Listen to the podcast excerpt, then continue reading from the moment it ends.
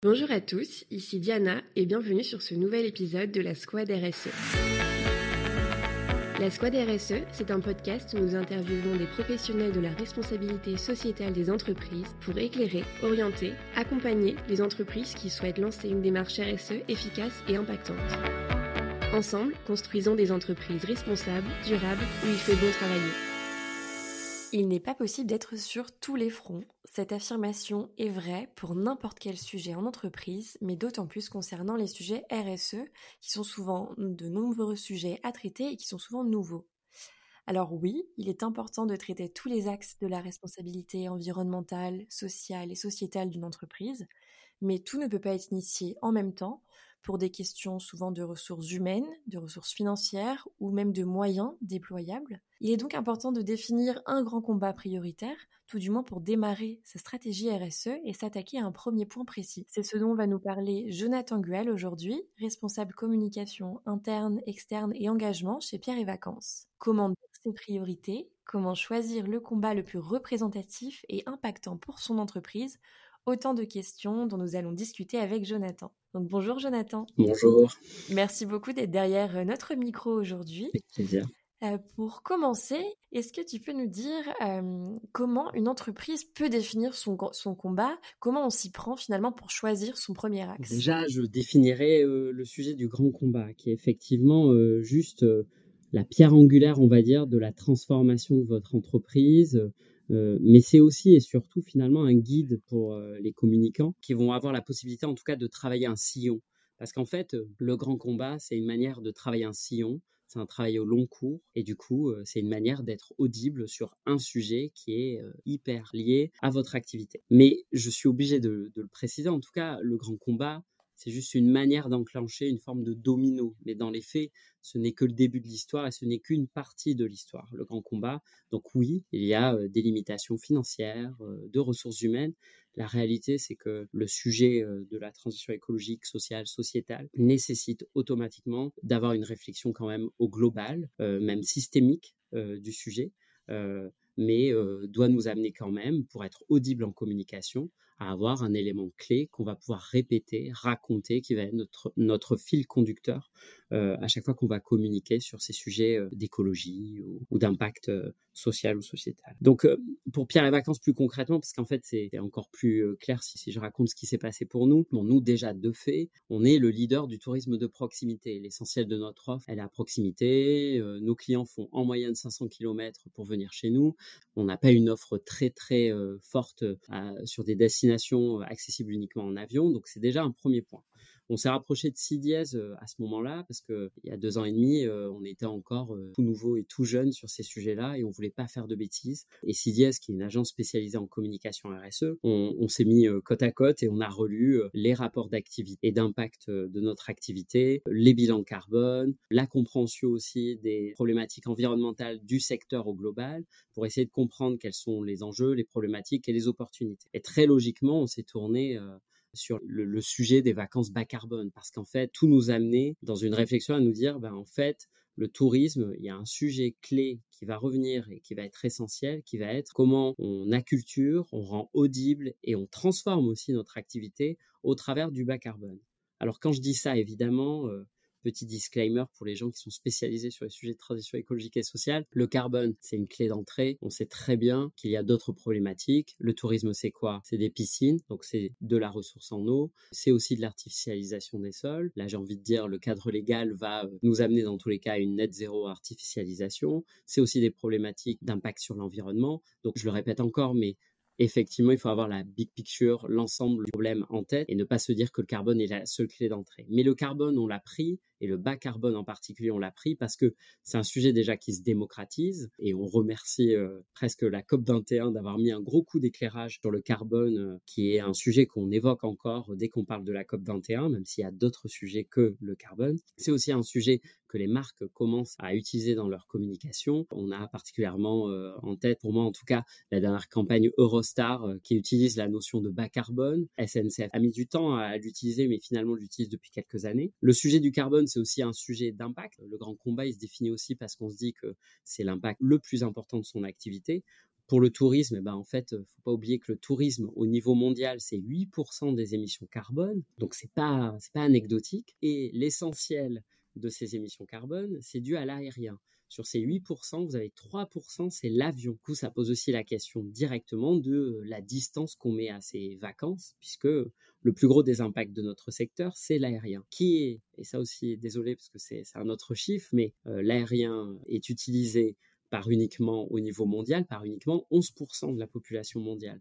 Donc 11% émettent 3% des émissions carbone du fait de l'aérien. Donc ça pose aussi une question de justice sociale et, d'accès euh, et de démocratisation ou non de l'aérien. Et ensuite, le secteur du tourisme, euh, bah, c'est l'aérien, ça se traduit aussi concrètement par euh, l'impact carbone de vos vacances. Un séjour au global émet environ 70% uniquement avec le transport. Tout de suite, vous comprenez que le sujet du transport est essentiel et que ce n'est pas en partant à Punta Cana, même si c'est une super destination, dans un éco-resort alimenté aux panneaux solaires, euh, que vous allez réduire énormément votre empreinte carbone parce que vous aurez pris probablement un avion. Donc ça, c'est le premier point qui nous a amené toujours de manière très logique au carbone. Et le dernier point finalement, c'était de se dire, OK, on regarde l'accord de Paris. On regarde aussi, euh, c'est quoi l'empreinte carbone d'un Français moyen, parce que nous, c'est essentiellement des Français. Nous. Euh, on est à peu près à 9-10 tonnes de CO2 par an. Ça, c'est ce qu'on émet aujourd'hui. Et si on veut être cohérent avec l'accord de Paris, on va devoir réduire cet budget carbone et le réduire à 2 tonnes de CO2 par an d'ici 2050. Et là, on regarde juste les émissions carbone par passager d'un Paris-New York, c'est 2 tonnes de CO2.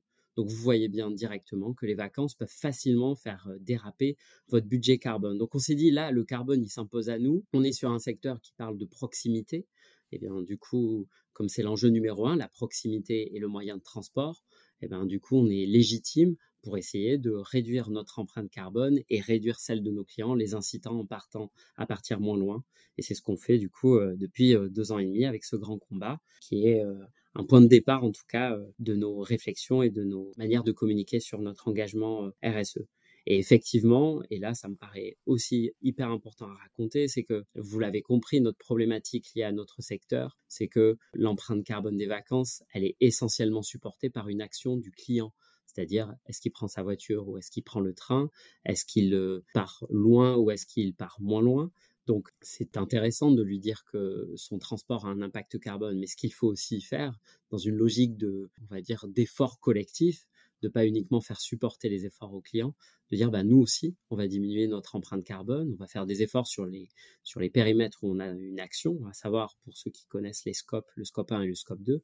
Et là, Pierre et Vacances s'est engagé à diviser par deux euh, ses émissions carbone liées aux énergies euh, d'ici 2030, comme le prévoit l'accord de Paris. Donc on essaye de, se dire que si on demande aux clients de faire un effort, en tout cas de changer sa manière de voyager, eh bien nous aussi, on doit faire notre part et on doit aussi réduire on ne peut pas juste lui demander de partir moins loin. Ça ne marcherait pas et on aurait peu de chances euh, de l'engager euh, sur des vacances bas carbone. Ouais, tu as tout à fait raison.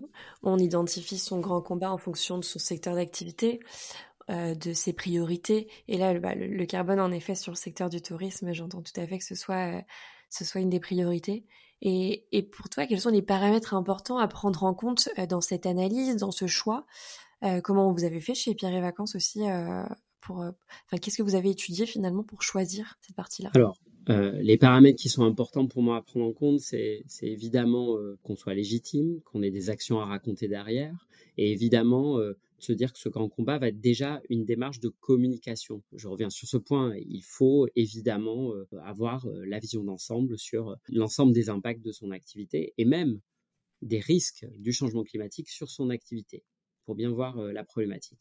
Un autre paramètre qui me paraît aussi hyper important à prendre en compte, c'est que le carbone n'est pas encore la priorité numéro une des consommateurs. Si je vous dis, euh, vous pouvez réduire votre empreinte carbone euh, en partant chez Pierre à Vacances ou en tout cas en partant moins loin, si vous n'êtes pas un peu sensible au sujet du carbone, euh, si vous n'êtes pas sensible à, à l'environnement, c'est pas un sujet qui va vous faire changer d'avis sur la distance que vous allez mettre à la destination. C'est pour ça que quand on parle du carbone, on parle aussi beaucoup du dépaysement que le local, la proximité, et là on a la chance de vivre dans un pays euh, assez riche de culture, de paysages, pourra être dépaysé sans partir très loin. L'autre paramètre aussi, je suis en train de me dire, c'est que qui est hyper important, c'est que le carbone, c'est un sujet, mais les consommateurs sont aussi sensibles à d'autres aspects. Et quand on parle d'environnement, beaucoup de gens vont vous parler du plastique et des déchets plastiques. Eh bien, chez nous, il y a des déchets plastiques aussi dans l'expérience client Pierre et Vacances. Et du coup, depuis deux ans et demi, on s'est dit, mais les consommateurs sont très très sensibles au sujet du plastique. On a aussi un enjeu de déchets plastiques qui n'est pas très important par rapport à d'autres secteurs d'activité, mais qui reste quand même visible dans l'expérience des clients. Et bien du coup, il nous semble important, pour être audible sur les sujets du carbone et même globalement de l'environnement, de gommer et de supprimer ce plastique-là, puisque c'est un point de friction et d'attention des consommateurs. Et du coup, on a cette problématique euh, pour euh, toutes les résidences de tourisme d'avoir l'obligation d'offrir, pour cas d'avoir la possibilité d'offrir pour toutes les arrivées du savon et du shampoing pour nos clients. Et c'est sûr que ces flacons, parce qu'aujourd'hui, euh, enfin jusqu'à présent, c'était plutôt des, flacons de savon et de shampoing. Euh, si on les offre encore à nos clients, bah, ils vont nous dire mais vous n'êtes pas audible sur les sujets du carbone puisque j'ai encore du plastique et que le plastique est problématique pour moi. Pour nous, c'était aussi très important de pouvoir le supprimer. Et du coup, depuis les vacances de la Toussaint, on a supprimé ces flacons qui représentaient quand même 3 tonnes de plastique par an. donc, c'est pas non plus anodin, c'est tout de suite des belles quantités. Et on l'a remplacé par du savon solide. Et surtout, on s'est dit, le savon solide, c'est une super occasion pour plein de gens qui ne connaissent pas de le découvrir et de peut-être repartir chez eux avec cette bonne habitude de, euh, bah, de, privilégier du savon solide plutôt que du, shampoing en flacon. tout à fait. Après, euh, comme je disais, voilà, le sujet, la baisse de l'empreinte carbone des vacances, euh, c'est un sujet de transport, c'est un sujet donc qui est essentiellement supporté par le client. Donc, si on ne fait pas notre part, ça ne marche pas. Et là, euh, notre, notre ambition de diviser par deux nos émissions carbone d'ici 2030, la nécessité de le raconter, parce que si on attend que le client, que le prospect se pose des questions sur, la distance qu'il met et du coup sur l'empreinte carbone de ses vacances, il faut que nous aussi on raconte que on fait aussi nos efforts et notre part. Et après, un autre paramètre qui nous a amené aussi à, à nous dire que c'était pas un sujet non plus très facile le carbone, c'est que on est sur des métiers très visuels. Hein.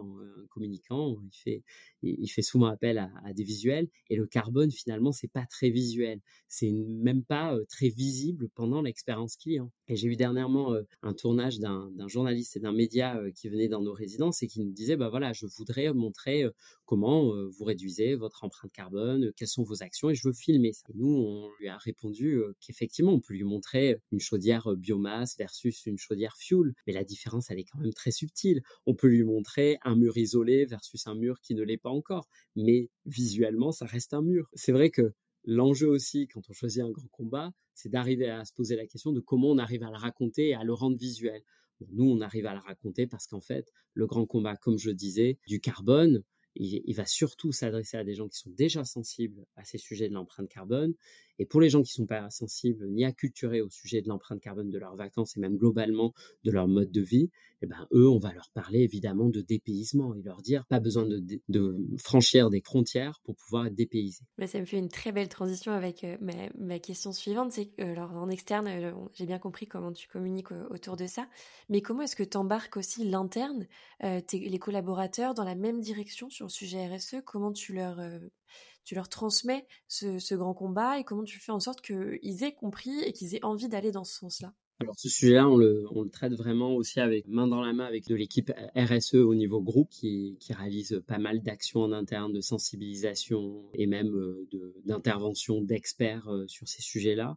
On essaye toujours de raccrocher au carbone euh, les interventions, même si on a déjà eu aussi des interventions sur d'autres sujets comme Emma Aziza qui est hydrologue sur l'eau qui est intervenue pour parler aussi des sujets d'eau qui sont hyper importants dans notre activité. Mais sur le carbone, on a, je trouve, un élément qui est hyper fort euh, dans l'expérience qu'on peut proposer aux collaborateurs, qui est la formation.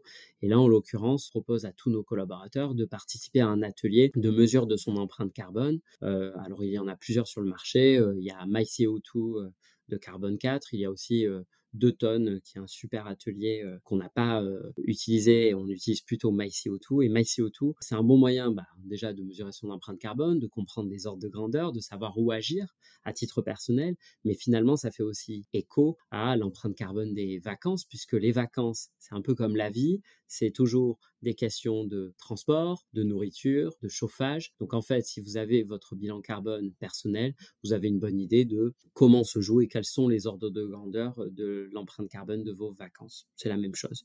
Donc voilà, la formation, je pense que c'est un bon point de départ pour, euh, pour faire du carbone un élément de compréhension et d'acculturation des collaborateurs. Très clair, merci.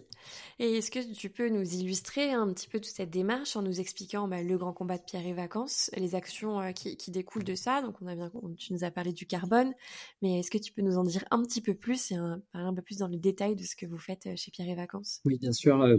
on a cette ambition de nous diviser par deux nos émissions carbone sur le scope 1 et le scope 2. Donc c'est tout ce qui est lié aux énergies pour respecter l'accord de Paris. Euh, donc ça, ça nous a amené, ben, c'est un peu la même démarche que quand on essaye de réduire l'empreinte carbone personnelle, c'est-à-dire qu'il faut reconnaître les ordres de grandeur. Nous, on a regardé ce qui émettait le plus chez nous, et du coup, euh, le problème, en tout cas, les efforts et les meilleurs leviers vont être très concentrés. On a cinq résidences qui sont les plus émettrices, qui représentent déjà 55% des émissions carbone. Et on a 20 résidences, si on regarde les 20 plus émettrices, c'est 75% des émissions carbone liées aux énergies. Donc c'est une bonne manière de se dire, OK, on va pas euh, rénover et isoler tout notre parc dès le début, on va d'abord prioriser là on a les plus gros effets sur l'empreinte carbone globale euh, et du coup sur notre trajectoire carbone. Donc ça nous amène à questionner sur la performance énergétique du bâti, c'est de l'isolation, hein, c'est aussi bête que ça, c'est aussi de la performance énergétique au global, c'est de l'usage aussi, parce qu'on a des collaborateurs qui sont formés à plein d'éco-gestes, mais c'est un travail euh, continue pour les accompagner à mieux savoir utiliser un bâtiment, parce qu'il n'y a pas un mode d'emploi, mais d'une certaine manière, il faut savoir aussi utiliser euh, euh, les ressources et euh, les, systèmes notamment de chauffage et de gestion de la température du bâti. C'est aussi un travail de transition des énergies. et une chaufferie sur un de nos villages au fioul, bah, du coup, évidemment, dans tous les cas, la loi nous impose de changer prochainement et d'arrêter l'utilisation de la chaufferie, mais évidemment, l'impact carbone de ces chaufferies est tellement important qu'on l'a priorisé aussi dans le changement et on est passé à une chaufferie biomasse. Donc, on parle beaucoup de carbone au siège aussi. c'est un enjeu important ça permet d'actionner et d'accélérer la transition écologique de, toute notre activité. Mais en fait, faut pas oublier qu'on a plein de résidences un peu partout en France et en Espagne. Et là, eh bien, on utilise le label Clé verte. Le label Clé verte, c'est quoi? Ce premier label international de tourisme responsable. Ce label, on l'utilise évidemment pour euh, guider le client à sélectionner des séjours plus responsables parce que lorsqu'on labellise une résidence, eh on applique 119 critères obligatoires. Mais dans les faits, pour nous, le label, c'est un super moyen d'accélérer la transition euh, de nos résidences, de prioriser les bons éléments. On parle quand même de 119 critères, donc il y a un gros travail qui est fait. C'est un travail de plus d'un an euh, pour se préparer à la labellisation. Et ça nous amène du coup euh, à, pouvoir aider les équipes sur place à prioriser les bonnes actions et à réduire l'empreinte environnementale, pas uniquement sur le carbone, hein, de nos résidences et de notre activité. Aujourd'hui, on est à 64 résidences labellisées. On a pour objectif de labelliser 100% de notre, parc d'ici 2025. Donc c'est un gros travail, mais c'est une super opportunité pour nous de lancer la transition sur chacun, chacune des résidences euh, partout en France. Et le carbone, comme je vous ai dit, c'est évidemment des émissions euh, de nos résidences, mais c'est beaucoup le transport.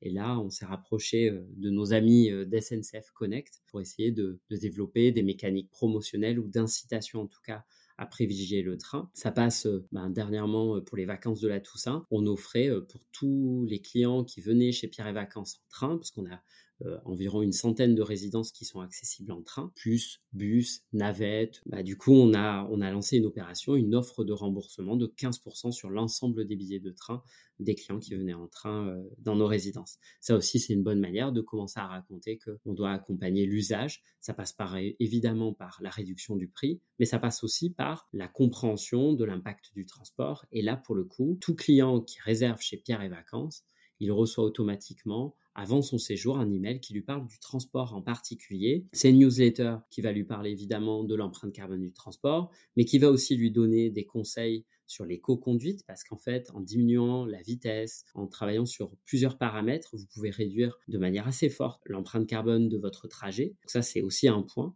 Et c'est aussi euh, une incitation à évaluer un trajet en train plutôt que la voiture. Aujourd'hui, on a la majorité de nos clients qui viennent en voiture, 70%. Euh, notre objectif, c'est juste de les inciter à au moins essayer de voir si le train n'est pas une alternative viable. Il y a le sujet prix qui est toujours très prégnant lorsqu'on parle du train. il y a aussi le sujet d'usage et de praticité. Et là, on a un module qui permet de tester la durée de transport en train si on part de chez soi pour aller dans notre résidence, ce qui permet déjà aussi de se rendre compte que parfois l'alternative train est plus rapide que la voiture et vous offre en plus un trajet où vous n'avez pas besoin d'avoir une personne qui a un, volant dans les mains pendant toute la durée du trajet, qui peut se reposer, qui peut aussi euh, être déjà en vacances euh, dès euh, la montée dans le train. Donc voilà ce qu'on essaye de mettre en place. Et après, ce que je disais, effectivement, les sujets de formation sur lesquels aussi, on pense que c'est essentiel, qui nous permet euh, d'engager les collaborateurs, de former les collaborateurs et de les mettre en action par rapport à la transition écologique et sociale de notre euh, activité. Bah, merci beaucoup, Jonathan. Je rebondis sur ce que tu disais euh, juste avant sur la partie newsletter.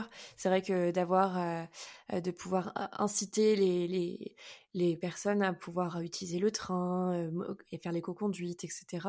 Ça permet aussi de prendre de bonnes habitudes potentiellement pour euh, sa vie euh, personnelle à la suite des vacances. Exactement. Il y a, voilà, on n'est pas forcément que pour réduire son impact, son impact carbone ou autre pour les vacances, mais ça reste vraiment une, une une, une action un peu générale sur sa, sur sa vie.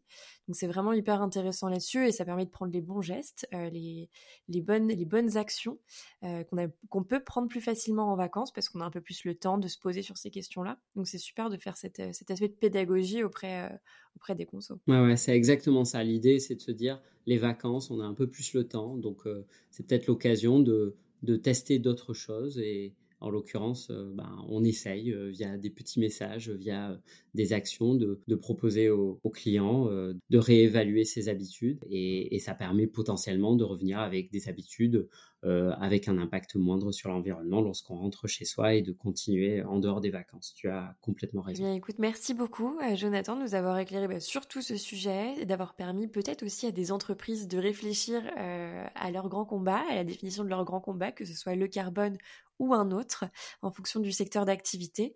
Je te remercie euh, d'avoir été parmi nous dans cet épisode et on se retrouve très vite pour un prochain. Merci beaucoup. Au revoir. La Squad RSE, le podcast des rostas sociétal et environnemental. Vous l'aurez compris dans cet épisode, définir son grand combat en termes de RSE est d'une importance capitale. Il est important de réfléchir à ses impacts et engagements pour prioriser les actions les plus significatives à mettre en place que ce soit vers le chemin, vers le bas carbone, comme pour Pierre et Vacances ou toute autre priorité, je suis sûre que vous identifierez votre grand combat si ce n'est pas déjà fait. Nous retrouverons à nouveau Jonathan Guel dans le prochain épisode, dans lequel nous parlerons formation et sensibilisation. Si l'épisode vous a plu, n'hésitez pas à vous abonner pour ne rater aucune sortie. À bientôt!